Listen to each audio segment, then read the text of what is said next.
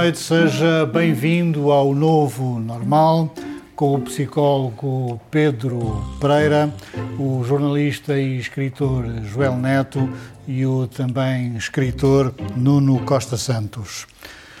Noutros tempos, todas as cidades tinham nas suas praças um engraxador.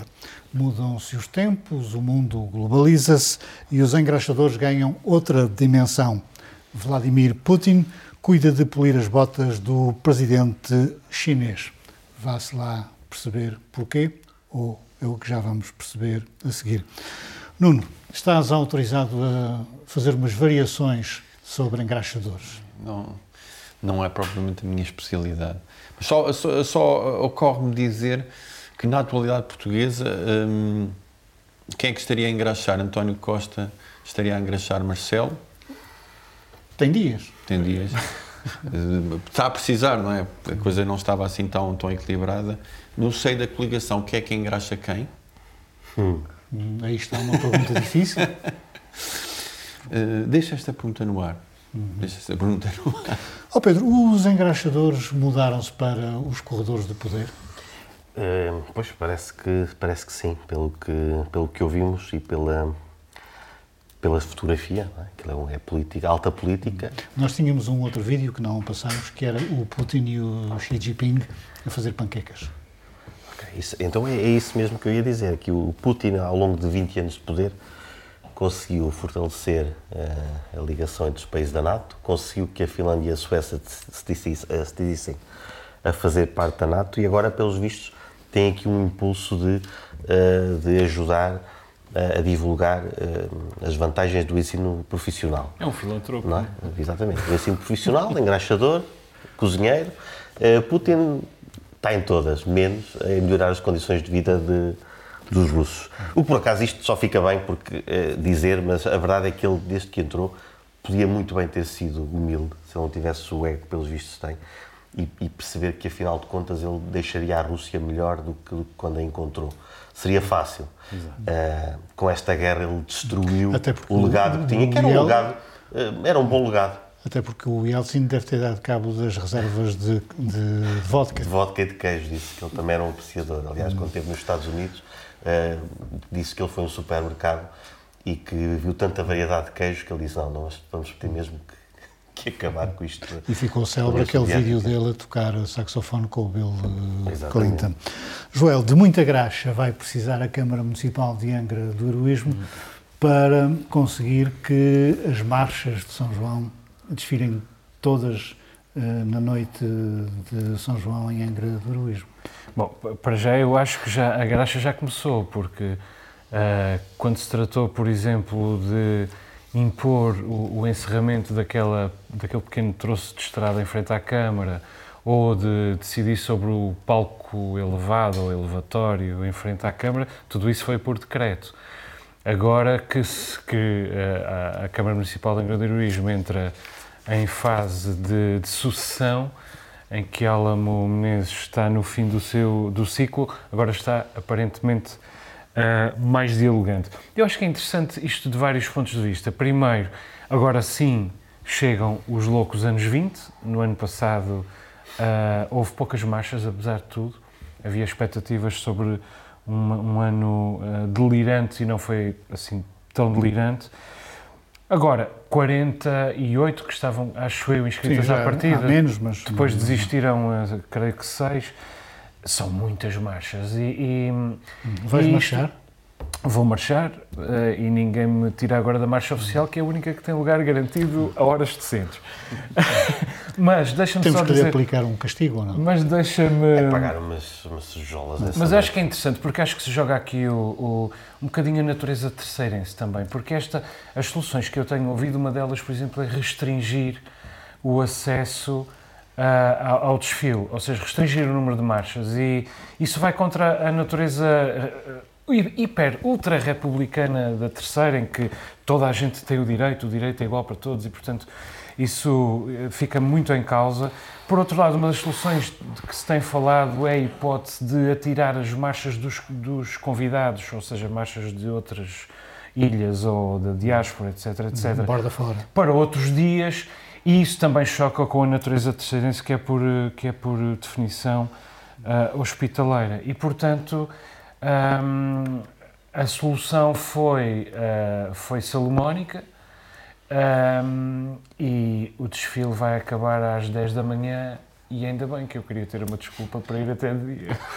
Atenção, eh, ofende-me se a marcha dos coriscos for relegada por um hipotético Mas tu sabes que-. Mas a, a que marcha há, dos justo coristas ou é a que injusto. tem o senhor eh, Presidente do Governo. Sim, essa, mas repara, Já não tem, se calhar. Mas não é, vem vários de São Miguel dos Coriscos, não é mais importante do que as outras. A questão é que ah, eu não concordo necessariamente com isto, mas as marchas da terceira têm sido sempre secundarizadas quando vão fazer desfiles às outras ilhas.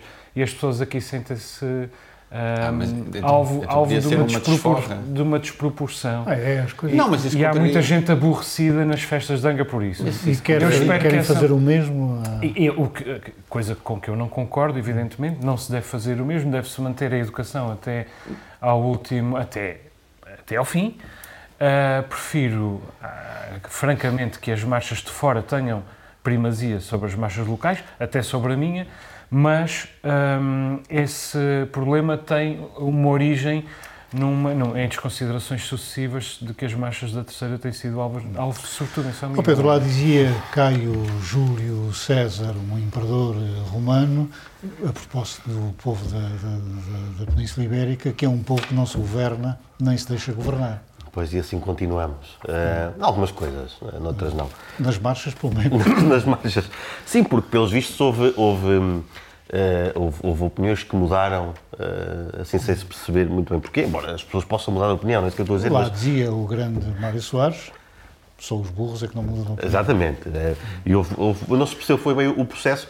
Eu, enquanto munícipe, hum, gostava de ver as marchas passar na Rua de São João, onde espero estar, para poder gozar já com, com o e vão, passar. Pois é isso, é o que eu queria. Quando soube que não iam passar, fiquei um bocado triste. Fica descansado. Fiquei um bocado agastado com isso. Vou-te pescar Não, foi aliás tendo em consideração esse teu desejo que a Câmara de Angra mudou de opinião. Deve ter sido por aí, não é? Hum, não, Quantos, eu quantos posts fizeste no Facebook? Por acaso nenhum. Ah, não, mas eh, cheguei a fazer um comentário. que eu então foi tenho, por isso. Eu tenho esse lado contestatário. Eh, acompanhei alguém que contestou. Eh, para mim é isso, faz sentido. Depois também quero ter uma fogueira para saltar quando for para casa. Não te Eh, queimas. Não tem acontecido, eh, o que prova que sou uma pessoa eh, com os seus limites bem definidos a nível de- de- de- das, das beberagens. Ahm, mas é isso, eu quero divertir-me enquanto munícipe, acompanhei estas discussões. Quando soube que não ia passar na Rua de São João, fiquei, fiquei gastado, como disse, também eh, espero que decidam as coisas de forma a que tanto os municípios como eh, o Conselho fiquem a ganhar com as festas, porque também já ouvi falar do, do, do argumento monetário, ou seja, é preciso que eh, as marchas venham todas e que, e que haja muita gente para, para haver eh, dinheiro entrar nos cofres da Câmara. Eu já pago o IMI, não pago assim tão pouco quanto isso, eh, pago também as minhas contribuições. que vem, não é? Sim, pois. E, e, portanto, não, não, esse, esse argumento comigo não corre. Olha, quero como é que tu quero vês- que seja divertido, acima Como é que tu tudo. vês este cisma terceiro? Eu, eu vejo para já, eh, estamos em março, não é? As marchas são em junho, não é? Até lá o Putin vai, vai invadir uma república, o governo vai cair e as habitações vão ser todas ocupadas. Mas os terceirenses já estão preocupados com as seis joaninas. Eu acho, imenso- eu acho graça, sinceramente, e aqui, eh, mas ao mesmo tempo que acho graça, eh, gera-me um bocadinho. Quer dizer, é um exagero. Vê lá o que é que disse, senão não te deixam entrar no café do furão. é, um, é um exagero que se calhar faz parte deste lado excessivo, uh, uh, digamos, festivo uh, do, do terceirense. Sobre, sobre esta questão, de facto, é um assunto entre terceirenses, é um prós e contras que se gerou um, sobre um tema uh, decisivo. Sim, é mais um prós eu, e contras eu, com o novo normal. Atenção, que há aqui a tal, a tal questão de aqui já haver, de haver essa tradição de saber organizar festas. Uh, é verdade que é com muita antecedência, mas é também para chegarmos na altura e estar tudo bem definido. Sim, mas, uh, que é isso que eu quero enquanto município, divertir-me depois nas festas. Portanto, se é com tempo, uh, com tempo parece suficiente, que há aqui uma bem. coisa que é, mais, que é incompatível, pelo menos acho eu, que é tentar compatibilizar a vontade do povo de se divertir com uma organização económica com fins de promoção uh, turística, turística, e de promoção da região. Sim, esse, esse é um dilema típico, é um dilema típico da, das terras que estão Sim, nessa fase de transição. Por exemplo, Sim, mas quer dizer, o Carnaval é uma festa muito mais virada para dentro, tem, tem muito mais etapas sim, mas houve quem para se queimar. Que, que o Carnaval podia ser. Um... Podia ser, sim, porventura sim, mas nunca com, nunca com a escala da, da, das Onde é que começam os ensaios? Até por... Eh, das por, marchas? Eh, sim. O Joel já, já, está mais magro, precisamente já por percorrer a Rua da Sé para baixo e para cima. Como, mas creio que já há marchas a, a ensaiar, não sei. Porque saímos do, do carnaval e para as marchas, isto realmente é uma indústria. Não, caso, mas, mas quer dizer, é preciso que a terceira perceba o que é que. É preciso que a terceira perceba e que a Angra perceba que, uh, sem que os locais se divirtam esfuziantemente, não haverá qualquer capacidade de contagiar os uh, turistas e, portanto é muito importante satisfazer os municípios. Eu que estou aqui sempre a favor de, do turismo, até do turismo em massa, mas tenho o meu, quero ter o meu lugarzinho na de São Mas uma noite por ano, pelo amor de Deus. Exato. Não há capacidade de entusiasmar os turistas, até porque a GNR apreende os garrafões todos de aguardente, é? mas isso é outra história. Não um, todos. Alguns do pico algo, conseguem... Escapam. Bom, uh, por falar em produtos essenciais... Ah. Um, o IVA para os produtos essenciais uh, vai ser de 0%. Um, é uma boa ideia ou os comerciantes vão absorver o possível ganho dos consumidores? Eu acredito que os comerciantes resistam a essa tentação, um, até porque a monitorização vai ser grande, uh, mas não acredito que isso tenha grande influência na, na Bolsa dos Portugueses. Mas eu gostava de dizer antes que a primeira perplexidade que esta história gera é o facto de, mais uma vez, ter sido Marcos Mendes a dar a notícia.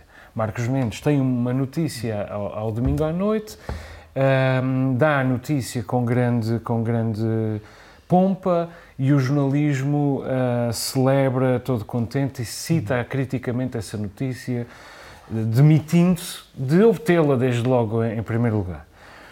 Como é que Marcos Mendes tem acesso a estas informações? Porquê é que tem acesso a estas informações? Também queremos aqui no Novo Normal. O que é que ele ganha? O que é que ele ganha em ter acesso a estas informações? Quer dizer, estamos a falar de uma boleia para as presidenciais, estamos a falar de, de garantia de favores futuros ao governo que ele, que ele dá, estamos a falar de, de algo que deve ser entendido no contexto da guerra Costa Marcelo. Isto preocupa-me, porque isto é, do meu ponto de vista, mais um sinal uh, sobre a falência, do, mais um sinal da falência do, do jornalismo e, sobretudo, da disponibilidade dos jornalistas para se deixarem usar. Acho que é importante escrutinar isto à, à partida. Depois, esta questão do, do IVA a, a, zero ainda não está bem definido se é a zero. Uh, são 400 milhões de euros que vão ser desviados Mais 200 para... milhões para os produtores. Pronto. Uh, ainda não se percebeu bem não significa que o leite e que a batata vão ficar de graça, significa que numa conta de 100 euros, uh, e visto que não compra só produtos essenciais, uh, também compra, por exemplo, vinho, pessoalmente acho essencial, o governo não considera, um, um português, uma família portuguesa vai poupar 3 ou 4 euros. Ora, 3 ou 4 euros é simpático, mas acho que o impacto vai ser muito mais visível no, nas contas do Estado do que propriamente nas contas domésticas. O que era verdadeiramente relevante uh, para os portugueses era que o Estado devolvesse toda a receita fiscal suplementar arrecadada com a inflação. Isso sim é que fazia diferença. E mesmo assim, as famílias portuguesas continuavam amplamente prejudicadas, por exemplo, na, nas taxas de juro, porque a esmagadora maioria delas estão uh, endividadas. E além disso, o que também fazia grande diferença era acabar-se com as borlas, com as isenções, com os incentivos fiscais, que alguém já calculou num valor acima dos 10 mil milhões de euros por ano. Ora, 10 mil milhões de euros, se este valor é exato, significa mil euros por português. Por família, se os agregados familiares tiverem 3 ou 4 pessoas, significa 3 ou 4 mil euros por ano numa família. Isso sim tem um grandíssimo impacto. Oh Pedro, um, o professor Joel falou de boleia para as presidenciais, referindo-se a Marcos Mendes. Uh, boleia ninguém apanha no barco do senhor Gouveia Mel, não é? Que não anda. Não? Parece que não. E também o senhor é candidato, não? Ou, candidato ou candidato. Exato. Eu lembro-me dessas notícias, Marcelo fazia um bocado a mesma coisa, não? mandava. E ele dizia era, eu soube em primeira mão e, fazia esse anúncio. Deve ser por aí, não sei. Não, não partilho da preocupação, mas agora que, que o Joel lançou isto aqui, realmente temos, e o temos que saber. Nós aqui também queremos ter acesso a notícias privilegiadas. Portanto, a pessoa que liga ao Marcos Mendes, que liga aqui também para nós, pode ligar para o Joel, e ficamos a saber também das novas. em relação a, a isto do, do IVA, é, foi, foi, é, é, importante para mim, mas por, por outras razões, não só do, da poupança, que o Joel já, já referiu, não é nada por aí além, mas tem a ver com o que são os produtos essenciais: laticínios, carne, manteiga e muito glúten. Dá aqui uma, uma acaba-se aqui uma conversa em relação à, à nutrição, uh, em relação aos produtos que são realmente importantes. Suas paixões também. Uh, deixa de haver discussões. Portanto, há aqui, há aqui a carne. E depois, quanto à fruta, gostava de, de ver lá incluídas as frutas tropicais também. Porque é uma, é uma medida classista, porque é que não, não, se, não se há de baixar o IVA também na, uh, nas mangas. Uh, a, variedade da fruta é um, é um avanço importante da civilização. Aproveito para dizer que quando falamos dos preços, e nós atacamos aqui, e eu, eu próprio, as, as grandes superfícies, os supermercados, mas apesar de tudo, os alimentos sofreram um, uma diminuição de preço graças à industrialização da agricultura e depois também às grandes superfícies. Uh, agora, o que o Estado tem que fazer, de facto, é assegurar-se que as grandes superfícies não, não, não ficam com um sweet tooth e não, e não ficam com mais do que devem. Em relação a isto do, IVA, acho que querem fazer diferente do que foi feito na Espanha para assegurar exatamente isso. Mas Espanha não deu certo. Uh, cá também não sei se se dará. Uh, Nuno, o nosso presidente do governo, humildemente, já disse que isto é tudo muito bonito, mas se houver perda de receita, a região tem que ser compensada. Uh, eu não sou. Mar... Eu deixo sempre para ti as questões de estruturantes, estruturais. Não pude mostrar a minha condição de ivólogo, nem de marchólogo, mas poderei dizer que isto, que isto faz sentido.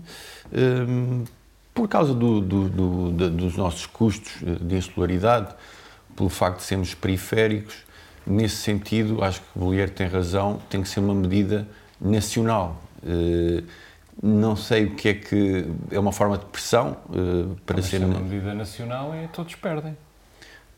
É não. O que Bolheiro quer é ser o único que não perde. Ele, não, ele, mas ele quer que estas medidas sejam aplicadas aos Açores. Não, ele quer recuperar o dinheiro que venha a perder com, uh, com Sim, a, quer que, o abaixamento quer que estas medidas sejam aplicadas nos Açores, é um facto, uh, porque há outras medidas como o apoio uh, no abono de família, que é reforçado, mas diz que se houver perda de receita, a região terá que ser compensada. Sim. E provavelmente vai haver, não é? Sim, não tenho mais nada a dizer. Mas quer dizer, ele também vai devolver a receita suplementar que tem pelo pela quer dizer, diferencial fiscal que tem que ver com a com a, a, a, inflação, não é?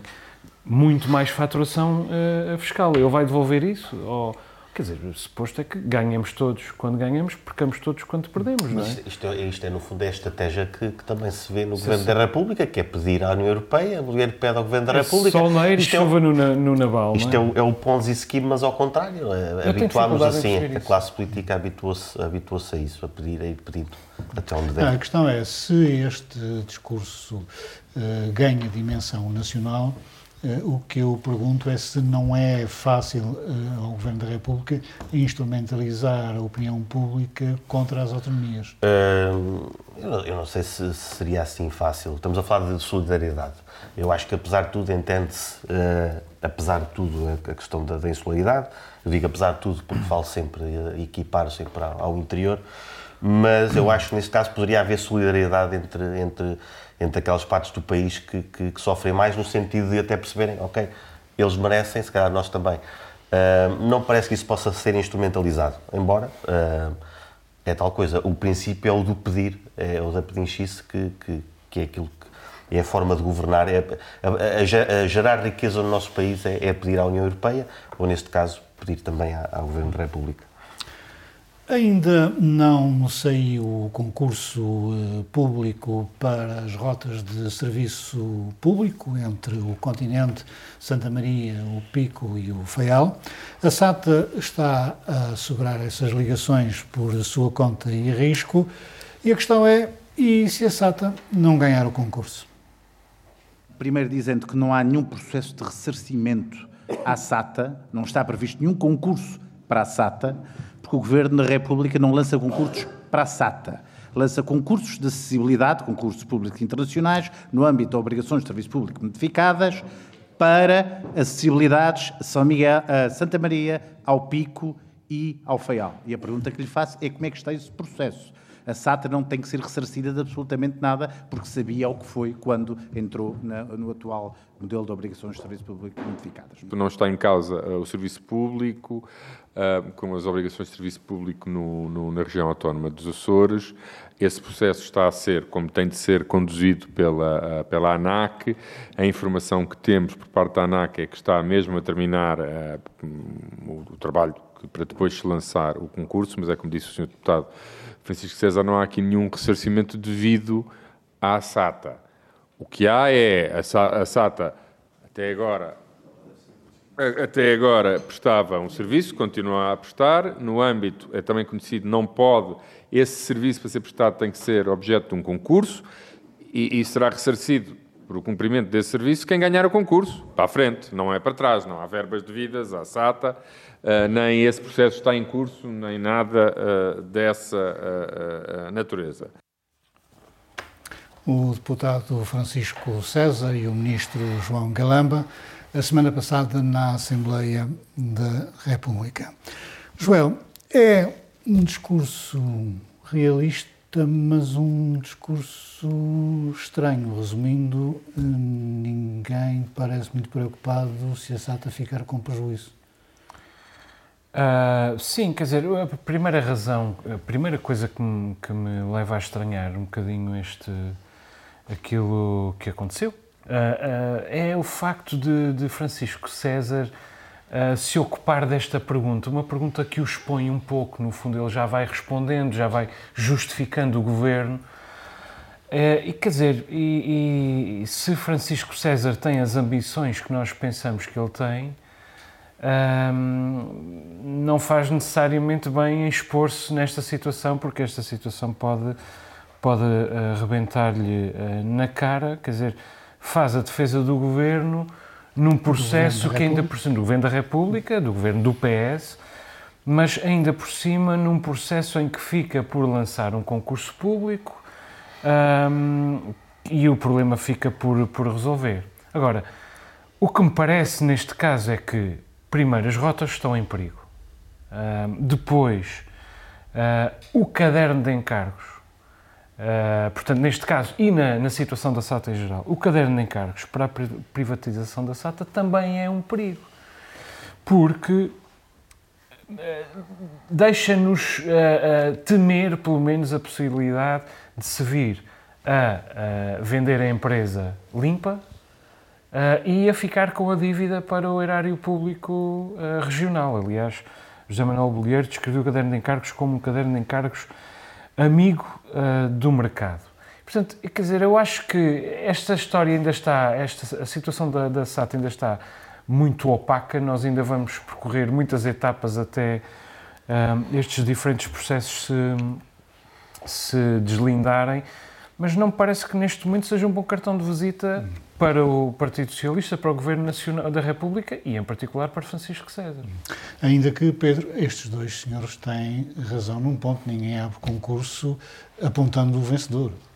Sim, a, a, a retórica fa, faz sentido, mas eu também concordo que achei um pouco estranho a postura de Francisco César, descartando-se um bocadinho de, da responsabilidade que nunca, que nunca se poderá exibir, que é de ser, ser açoriano e de, e de poder ter feito uma pergunta, se calhar, que, que, que demonstrasse pelo menos, uh, ou que assegurasse pelo menos uh, mais os, os, açorianos, no sentido de não, não ficarem um bocadinho à rasca. Um, porque é isso, o que é, que é, que está em causa? Não se percebe muito bem. Uh, se não ganhar a SATA, o que é que acontece e que rotas poderão ser assumidas. Uh, embora o discurso do, do, mercado seja, seja esse, não há um vencedor à partida, mais ou menos. Sim, mas é muito difícil acreditar que haja outros candidatos a essas rotas, não é? E se houver? Bom, se houver. As empresas públicas servem para se retirarem de cena, deviam servir, do meu ponto de vista, para se retirarem de cena quando outra pode fornecer exatamente o, o mesmo, mesmo serviço o mesmo com, com menos dinheiro. Claro. O que o Governo Regional eu queria... São muito liberais, mas, mas companheiros. Não, isto não, é ser liberal. Bastante liberais. Não é ser liberal. Se for assegurado... Isto nem sequer é acreditar no mercado. É, se o serviço for igual liberais, custar menos dinheiro ao Estado. Já vamos falar de de liberais mas é daqui a pouco. Uhum. Uh, Nuno, o que o Governo Regional pretendia era que a SATA fosse ressarcida pelo serviço que está a prestar, uh, até sair o resultado deste concurso que se espera venha a ser ganho pela, pela SATA. Exatamente. Um, e acho que deve ser uh, ressarcida, não é? Um, e ainda por cima o concurso está, está a atrasar, não é? Está-se a atrasar e isto realmente é uma despesa que devia ser assumida pelo Governo da, da República. Eu, eu, eu, confesso que esta, esta, esta articulação eh, do PS Nacional eh, nestas questões que prejudicam eh, a autonomia e prejudicam os Açores também me causa perplexidade. E isso também aconteceu relativamente a algumas questões autonómicas e o tal aprofundamento da, da autonomia. Ao PS Nacional não interessava que na revisão constitucional esse, esse, essas questões autonómicas estivessem consagradas e, concomitantemente, nos Açores, a Comissão para o Aprofundamento da Autonomia foi, eh, presidida pelo Vasco Cordeiro, foi uh, adiada um ano. Portanto, esse jogo, esse jogo realmente não beneficia o PS uh, eh, regional. Portanto, vocês acham que há aqui uma ação do PS nacional no sentido de estrovar é claro a, a governação regional? É claro que não, é claro que não. Senão não saltava para os cornos do touro um César, precisamente aquele que tem expectativas de ocupar a presidência do governo regional mais dia menos dia. Portanto, não vejo como é que o Partido Socialista, sequer dos Açores, alguma vez possa tirar uh, vantagens desta, desta situação. Agora, é inegável que, sendo, havendo, havendo dois partidos com, com a mesma cor política, a comunicação será mais facilitada mas eu não entendo que seja uma, um, que não seja mau uh, sendo cores diferentes, porque então aí uh, nós já falámos aqui de, de, de, algumas situações em que os partidos nacionais uh, se opõem às questões regionais, ou seja, se sobrepõem às questões regionais em, em, em, nosso prejudicando os Açores. Neste caso, se os partidos são diferentes, então não pode haver manigâncias, não pode haver essas jogadas políticas, uma vez que, que o governo regional um, há de fazer o seu jogo e o, e o, Governo da República tem que fazer o seu, ah, sem manigâncias. Marcelo Rebelo de Sousa sempre foi de centro-direita e entre ele e Costa, durante muito tempo houve um entendimento a contento dos dois, portanto... Uhum. Apesar da relação ser diferente. Podia perfeitamente haver, haver, e há, noutras circunstâncias, uh, um entendimento entre o Governo da República e o Governo Regional de cores diferentes em benefício dos dois. Hum. Eu não vejo isso como uma tensão A questão é que aqui, o entendimento não, não, não, é, não é feito com, com, com objetivos ulteriores à região. O entendimento tem que ser sempre para a região, não pode ser um objetivo nacional de partido, tem que ser como são Sim, cores diferentes. O entendimento ponto... tem que ser em prol da região sempre. Sim, este ponto, de, este ponto da situação que foi feito nesta, nesta reunião da Comissão é desfavorável à comunicação do PS uh, eh, regional. E a, a, minha primeira e última perplexidade é a mesma, que é porque é que Francisco César um, é, é, que assume as despesas desta, desta discussão? Provavelmente porque não podia evitá-lo e se calhar teria preferido não estar ali. Uhum. Ou se fosse outro, talvez fizesse Vamos ainda um pior trabalho. às descobertas dos comentadores do novo normal.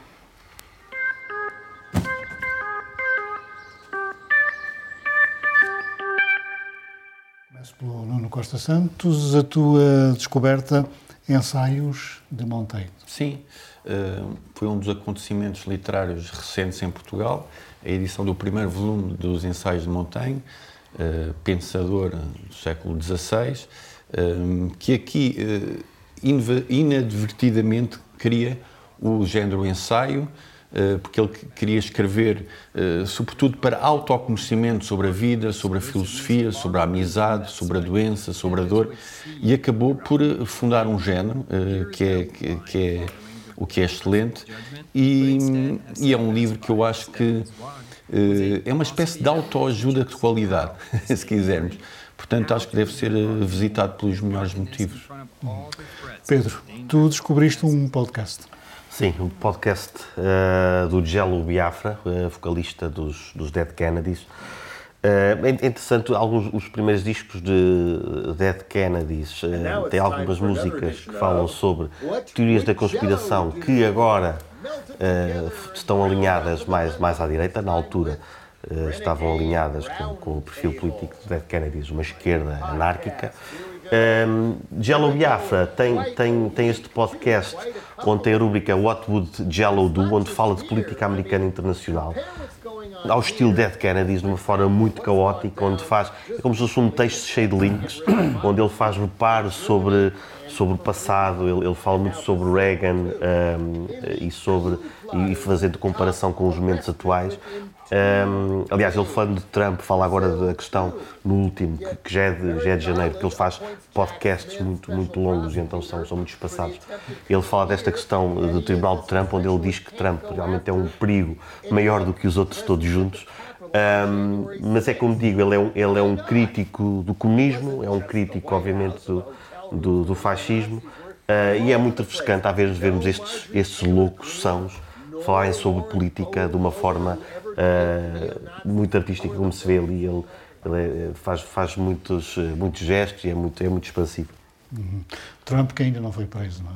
Sim, Ao e diz ele, que ele próprio anunciou. E diz Gelo Biafra que ele tem mesmo que ser preso porque aquilo que se percebe pelo andar da carruagem é que uh, é uma família que, que, é muito mais criminosa, diz ele, do que outra, qualquer outra família, do que Nixon, e portanto o que se espera do futuro de uma pessoa como Trump não pode ser bom.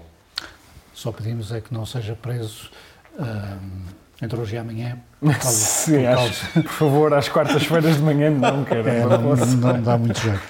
Uh, também escolheste um podcast. Também escolhi um podcast. Entre Deus e o Diabo. Exatamente. Bastante diferente do do Pedro. É um, é um podcast de reportagem. Portanto, os podcasts, para quem não está familiarizado com este formato, uh, cabe tudo lá dentro. Dizer podcast é como dizer televisão. Cabe tudo, tudo lá dentro. E este é um podcast de reportagem. Eu acho que é provavelmente a minha mais importante descoberta desde que o Novo Normal uh, começou. É um podcast do, do Jornal Expresso, escrito uh, pela, pelo Vitor Matos, um grande jornalista, curiosamente meu, meu colega de, de faculdade, e é sobre André Ventura. Uh, o, discípulo do, do, discípulo espiritual do padre Mário Rui Pedras, suspeito de pedofilia, já suspenso pela Igreja, e também líder do Chega.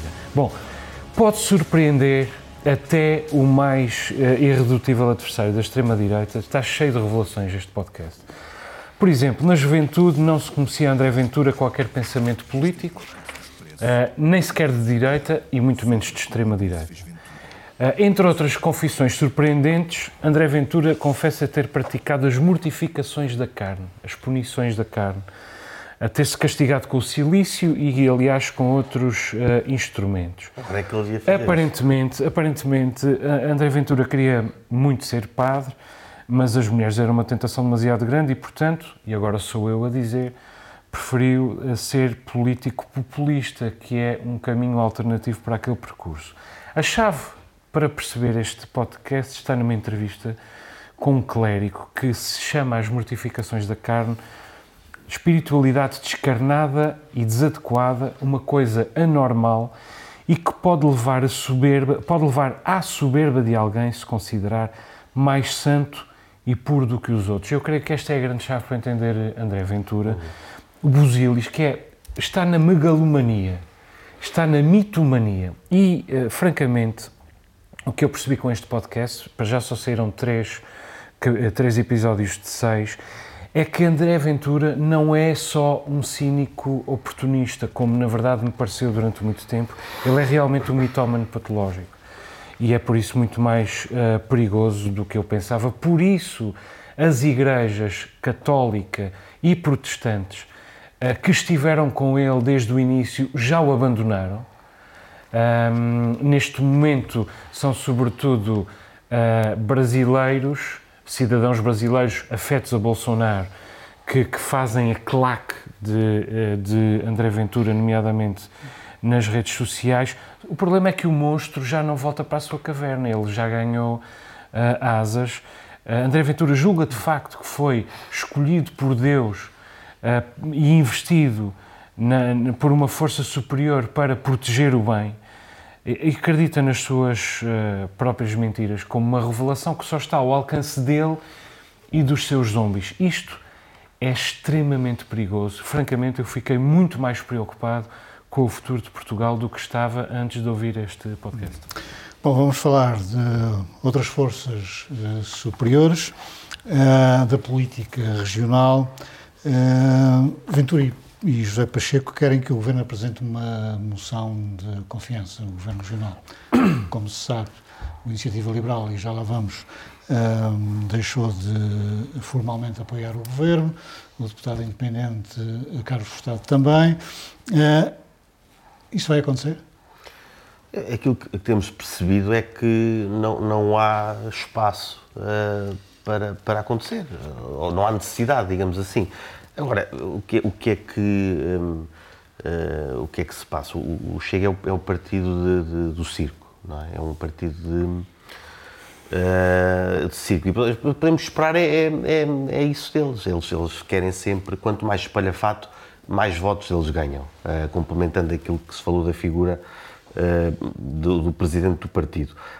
E, e, eu não os levo muito a sério, mas haveria, acho eu, no espaço político não há, não há, não há ideia de, de avançar com, a, com, essa moção, até porque o PS também não está muito interessado. Um, agora, poderia haver aqui, uma, era, seria uma prova de força deste governo, só que é uma prova de força que este governo não quer dar porque provavelmente não a tem. Hum. Nuno, era hum, importante haver uma apresentação de uma moção de confiança? Penso que não, e sinceramente é, uma, é um pedido pífio, eh, que não, enfim, não tem qualquer tipo de, de substância uh, e, e, certamente foi, foi magicado entre um café e, um, e uma torrada uh, de manhã virtual entre os dois. uh, o que gostava de ficar é uma espécie de tu apresentas uma moção de, de, de, de, censura, tu apresentas uma moção de confiança, é uma espécie de, enfim, divisão de. não é divisão, é provocação eh, de, de, de, medidas políticas deste, deste tipo. Eu acho que, sinceramente, os açorianos estão-se nas tintas para esta brincadeira das moções. Uh, aliás, não sabem mesmo o que é que isso significa. uh, não por, por, por, incompetência nem por, por ignorância, uh, simplesmente, enfim, é um instrumento que é um, é um espetáculo. É um espetáculo lamentável e que, que não beneficia a ninguém. É, é politiquinha, politiquinha Sim, há um, ali há um no Parlamento. Há um entendimento que o Governo tem, agora está para os ouvidos, de estabilidade. Não é? Uh, Joel, eu acho que há bocado disse moção de censura, mas não é moção não, de, de confiança, é, confiança, é moção de confiança. De confiança.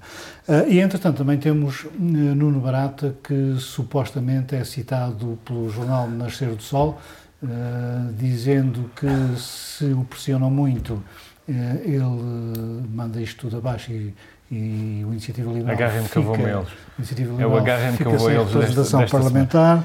Ele já disse que não é bem assim e que vai desmentir tudo. Uh, a verdade é que isto tudo é meio confuso. Sim, quer dizer, eu em relação a, a Nuno Barata, creio que já disse o que tinha a dizer. Para falarmos três ou quatro programas era preciso que que fosse o Churchill e não é bem, penso que ele próprio, até ele saberá que não é. Ou que ele é tivesse um canal de músicas no YouTube. um, um, agora, uh, em relação à, à, moção de confiança, quer dizer, o Chega uh, não desiste, no fundo, de lançar o caos na política açoriana, Para quê? Para que André Ventura possa mostrar uh, ao país, em Lisboa, aquilo que é capaz de fazer. Uhum. E está na disposição de sacrificar os Açores, e isto é desde o primeiro momento. Foi Pacheco... O mesmo quer fazer Rui Rocha do Iniciativa Liberal. É? Agora já não quer. Agora já é barata que supostamente, tal como admite coisas que afinal não admite, porque afinal não deu a entrevista que afinal tinha dado, um, a Rui Rocha também já não quer uma moção de. já não quer votar uma moção de censura, aparentemente. Uh, não sei, agora, aparentemente, uh, uh, André Ventura quer que o governo se faça cair a si mesmo. E isso, Pacheco também já... pode ser uma estratégia para o governo não se fazer cair a si mesmo e, portanto, não cair. Sim, é possível, é possível. Uh, era preciso uh, José Manuel Bolheiro ser estúpido para fazer. Pois era uma prova de força que o governo não sabemos se tem. Há estabilidade, mas força. Este governo tem, tem muitos erros, esta coligação tem, tem muitos defeitos, mas quer dizer, precipitar eleições antecipadas, lançar o caos na política regional durante três ou quatro ou cinco ou seis meses, porque é preciso preparar eleições, fica-se a governar, fica-se em autogestão, a governar por duodécimos, depois é preciso que o novo governo seja empossado, depois é preciso passar as pastas todas. Seis meses ninguém nos tira de, de uh, imobilismo, de, de, estagnação. Quer dizer, era preciso cometer essa irresponsabilidade. E só partidos sem cultura democrática, como é o caso do Chega, é que confundem a responsabilidade com a estupidez. Não são duas coisas diferentes. A responsabilidade eh, não equivale eh, à estupidez de fazer cair este, cair este governo.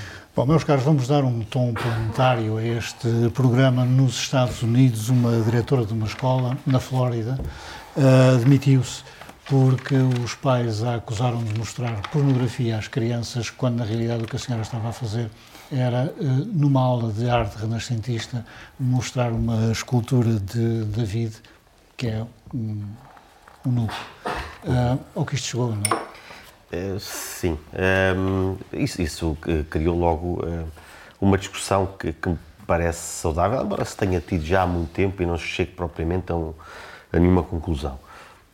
a questão do, moralismo, neste caso à, à direita, que já estamos mais habituados a conviver com ele, diria eu, mas não deixa de ser, a, a, meu ver, um problema que vai além da, da, questão da esquerda e direita tem a ver com esta ideia, com esta ideologia de que todas as verdades, todas as perspectivas têm validade. Aliás, todas as perspectivas têm validade e que não há só uma verdade. Isto está aqui plasmado. Porque, à luz dessa teoria, dessa, dessa perspectiva. Estás a acusar a direita de ser pós-modernista também? claro. uh, sempre, sempre foi também, antes do pós-modernismo. Uh, na medida em que este, por isso é que esta questão das perspectivas, tu, tudo tem a sua validade. Uh, alguém o disse alguma vez, mas imagino que sempre houve pessoas a acreditarem nisto. E que haja pais que acham que este, este nu, esta estátua, uh, é, um, é um atentado à, à, saúde mental dos seus filhos, é, é tão ridículo como outras coisas que temos visto. Admissão de, de... E que levem à admissão, sim, provavelmente ela agora já teve um convite para trabalhar em Itália, portanto vai estar ainda melhor. Uh, mas eu acho que o que não podemos deixar de fazer é discutir estas coisas e apontar uh, uh, o, o, ridículo, às vezes o despropósito na nossa comunidade. Agora, eu, eu, eu pesquisando sobre isto, a Rainha Vitória, em 1857, ofereceu uma réplica uma, um, da, da, Estátua da Vida a um, a um, a um museu em South Kensington. Um, e quando ela ofereceu sem, quando viu a estátua, ficou também ela um bocadinho incomodada com, com a pila do, do David. E então o, o, esse, esse, museu uh, arranjou uma folha de figueira para pôr enquanto Sua Majestade estivesse nas instalações. Uh, e essa folha de figueira manteve-se por lá sempre que alguém da realeza fosse visitar uh, aquela estátua. Portanto, não, não, é nada de muito novo. Esta, a questão é que agora a democracia e a, e a liberdade trouxeram o acesso e a internet trouxeram o acesso a toda a gente. Ainda não estamos a adaptar, que isto tem sido muito rápido. Não podemos é baixar as armas e deixar que isto passe. É só isso. Isto acontece na Flórida, onde Trump tem muitos apoiantes. Sim, com o DeSantis também. Conservadorão. Estado conservadorão. Eu, eu acho que este, este tipo de, de, de situação ridícula hum, tem, esse, tem esse lado pedagógico de ser tão, tão hilariante, tão, tão patético, eh, que na verdade não permite discussão. Apesar de tudo, é, é- é preciso diferenciar esta estátua de, das fotografias do Maple Tor- Thorpe que havia, que havia em Serralves. Acho que é. Quer dizer, isto é, isto é Mas aí totalmente. podemos discutir também a questão da arte. Sim, isto é, eu acho, mas isto é, eu acho que isto é, é totalmente eh, inofensivo. Um, e depois há outra questão que, me- que que me ocorre, que é uma divisão entre a Europa e os Estados Unidos em relação a esta matéria. A Europa muito mais eh, tolerante e os Estados Unidos com focos de fundamentalismo eh, bastante, bastante eh, Mas, os- mas repara, mas os Estados Unidos com uma escola em que há uma professora que está a mostrar a miúdos a dar módulos de arte renascentista. Ah, sim, sim, Tem- mas, mas, temos depois, esta- mas depois, espera aí, não, não a, pode. A quintos anos, a quintos Mas, não anos. mas, mas, mas, mas, Mas há- há- admitamos, há esse admitamos. paradoxo, não? Sim, há esse paradoxo, Na mas, Europa é mas os focos de fundamentalismo têm vindo sobretudo dali. Esse puritanismo tem vindo sobretudo Nós, dali. nós reescrevemos livros, nós na Europa. O, o- Pois, o mais- exatamente. Que é outra que chegar tendência agora, não é? Sim, que O é mais preocupante nisto, eh, o ridi- o ridículo eh, expõe-se a si próprio. É o cancelamento de facto que provoca. Eh, E esta senhora já não está nas suas funções. Isto é, se se é um ridículo eficaz, de facto deve-nos fazer preocupar. Hum, em todo o caso, eu acho que isto é uma pedagogia pela sua seu lado hilariante. Pois, e de facto tens razão. Isto chegou a um estado em que, por exemplo, censurar livros dos cinco, que eram aqueles livros que nós líamos, é? Assim, quer dizer, a, a matriz europeia é um pouco mais socialista, mais Até a social-democrata, Agatha digamos. Christie acho que também já está a ser censurada. Sim, agora, agora a Agatha Christie, antes, antes disso o Roald Dahl, um, Enid Blyton pelo meio e serão muitos, muitos mais. Embora no caso, eh, os casos não sejam todos iguais, no caso do Roald Dahl houve reescrita, nós falámos aqui, eh, no caso da, da Enid Blyton foi uma eh, biblioteca que retirou os livros da, da exposição. Portanto, isto acabará. Eu concordo inteiramente com aquilo que dizem tanto o Pedro como o Nuno, que aliás são complementares. Isto é uma história de um tempo muito triste que estamos a viver, do ponto de vista do moralismo, eh, do ponto de vista do, do conservadorismo, eh, do ponto de vista da necessidade de autolegitimação das pessoas. As pessoas estão com dificuldades em perceber o mundo.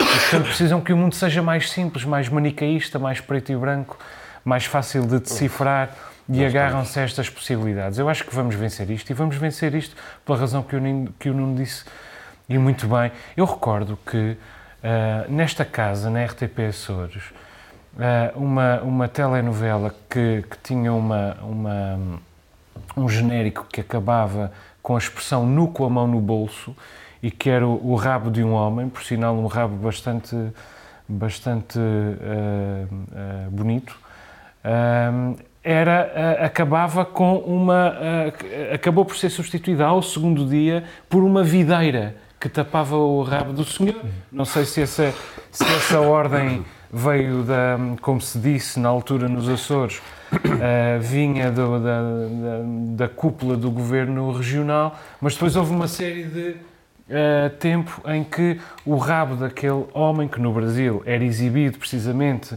ah, para libertar os pensamentos, olha para que um dia um heterossexual como eu pudesse dizer aqui está um rabo bonito de um homem. Quer dizer, é- esse é um caminho que se faz. Ah, e o Brasil queria fazer esse caminho, os Açores não quiseram fazer esse caminho. Puseram uma parra de, de videira ah, muito, muito incipiente, como, como é típico. cheiro. Ainda por cima, não se- ainda por eu não sei, não sei distinguir.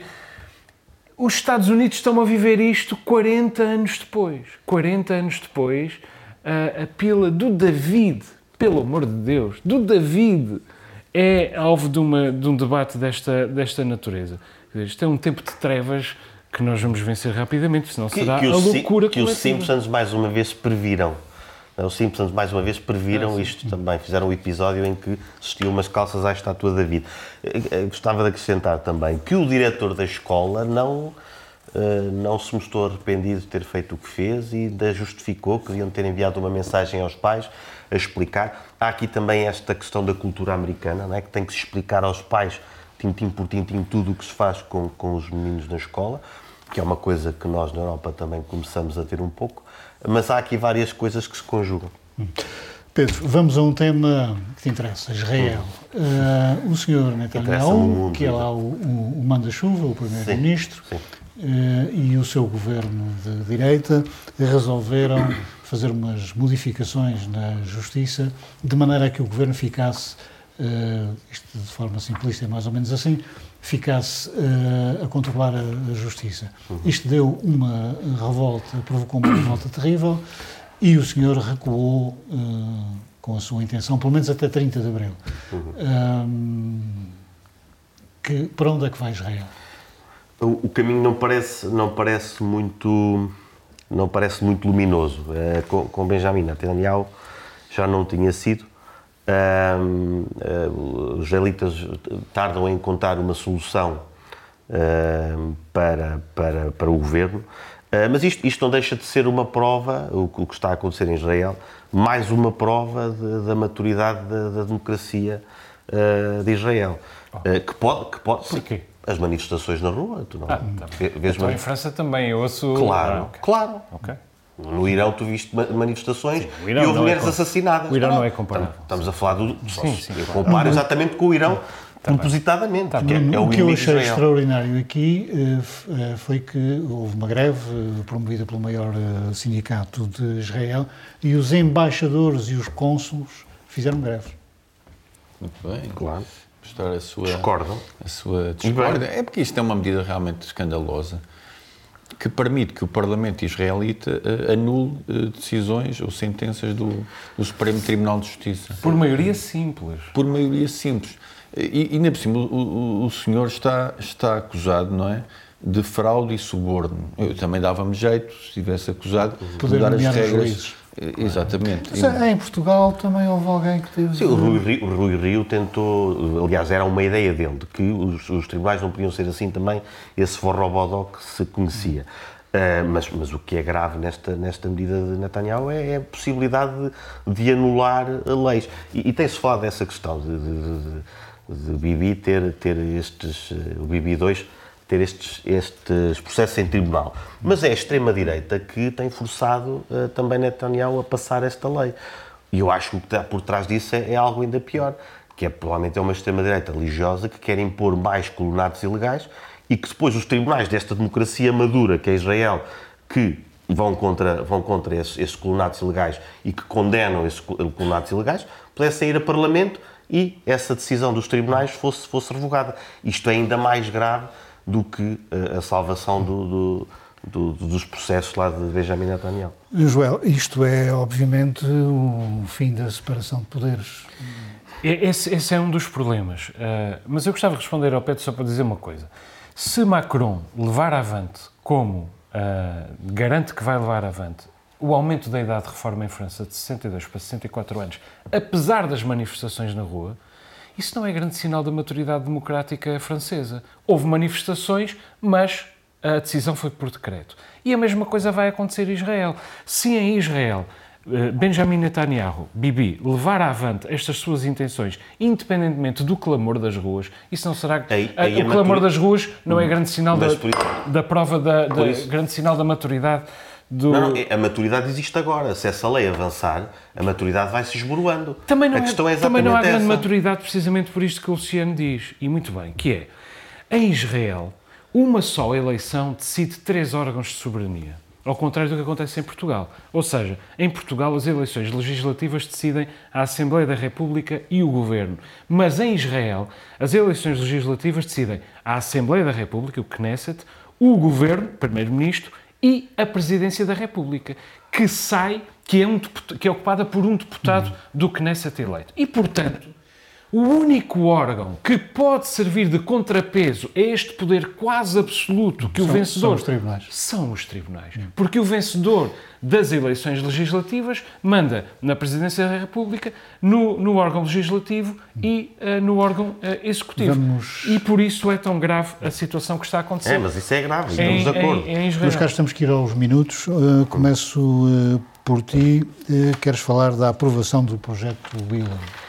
Projeto Willow, eh, esta, esta notícia chegou-me às mãos eh, por conta de um colega, o Adriano, a quem agradeço, Ele, vê, ele é um indefetível do novo normal. Ele é um jovem, está preocupado com as alterações climáticas e ele mandou-me esta notícia muito preocupado. O projeto Willow. Mas tu não foi- estás nada preocupado, já percebi. eu não, eu estou contente. Eh, É, é, um- é, um- é uma aprovação pela administração Biden, é? os democratas aprovaram a extração de petróleo no Alasca, numa zona que é uma zona eh, eh, da reserva petrolífera dos Estados Unidos. Isto vai eh, dar para produzir 160 mil barris por dia durante 30 anos. Eh, É bom que alguém não esteja a dormir em tempos de guerra. A Rússia e a China já se percebeu que são os maiores poluidores do mundo. Não os vemos a abrandar. Eh, A Europa, a Alemanha, como se vê, continua a poluir eh, com, com o carvão, apesar de ter fechado as centrais nucleares. Os Estados Unidos não estão a dormir e aprovaram este projeto, porque eles sabem que as pessoas continuam a conduzir carros e que a economia, as pessoas para comer, vão continuar a precisar de combustíveis fósseis. Ah, isto é uma, é, uma, é uma boa notícia.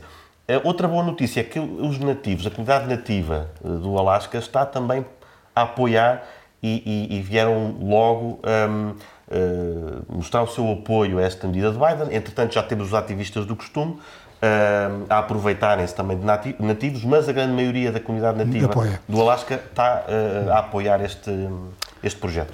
Joel, tu queres falar do atentado de hum, terça-feira eh, em Lisboa? De hoje, dia que estamos, que que estamos a gravar, que, portanto, É, a a informação está a cair, eh, ainda não se sabe muita coisa. Para já não se sabe se foi um atentado. Foi, desde já, um, um duplo homicídio. Na verdade, aparentemente, quádruplo homicídio, dois na forma tentada e dois na forma concretizada. Porque um atentado terrorista é eh, um conjunto de atos que visa prejudicar a integridade e a independência nacionais ou impedir, alterar ou subverter o funcionamento das instituições do Estado. Bom, nós não sabemos se essas foram as motivações daquele homem. O que eu quero é aplaudir a ação da- das autoridades portuguesas que conseguiram deter o homem sem o abater. É importante até como prova testemunhal, ah, além de ser uma, evidentemente uma ação ah, humana. Quero aplaudir o Presidente da República e o, e o Primeiro-Ministro que expressaram solidariedade e pesar para com as vítimas da própria comunidade eh, ismaelita e para com ah, ah, as famílias vítimas e a própria comunidade. Chove informação dispersa, nós não sabemos ainda muitas coisas, sabemos que morreram duas voluntárias, o que torna o caso triplamente eh, lamentável, e sabemos também que o homicida é um refugiado afegão de 34 anos, viúvo, com três filhos menores, mas também sabemos que há portugueses que matam todos os dias, que matam mulheres, que matam inocentes, que matam até eh, crianças e, portanto, não há nenhuma relação entre estas mortes e a nacionalidade do homicida e é muito importante que nós nos concentremos nesta, nesta ideia porque Nesse é ponto. um- um- uma estaca civilizacional. Nuno, o teu minuto é sobre o Festival Tremor. Sim, que, que celebra 10 anos. É um festival do qual já, já falámos aqui, é um festival, eh, enfim, verdadeiramente um exemplo eh, eh, aqui no meio do Atlântico que permite que, que se vejam bandas, que se assistam a concertos, que se vejam performances, que, que se façam visitas eh, pela natureza. Eh, são 37 bandas eh, até domingo que vão, vão atuar e, e, na verdade faço aqui um, um grande, um grande brinde e, e desejo que continue por, por 10 anos mais e, e com muito, muito fulgor. Muito obrigado aos três. Termina aqui esta edição do Novo Normal. Voltamos, como sempre, para a semana. Boa noite.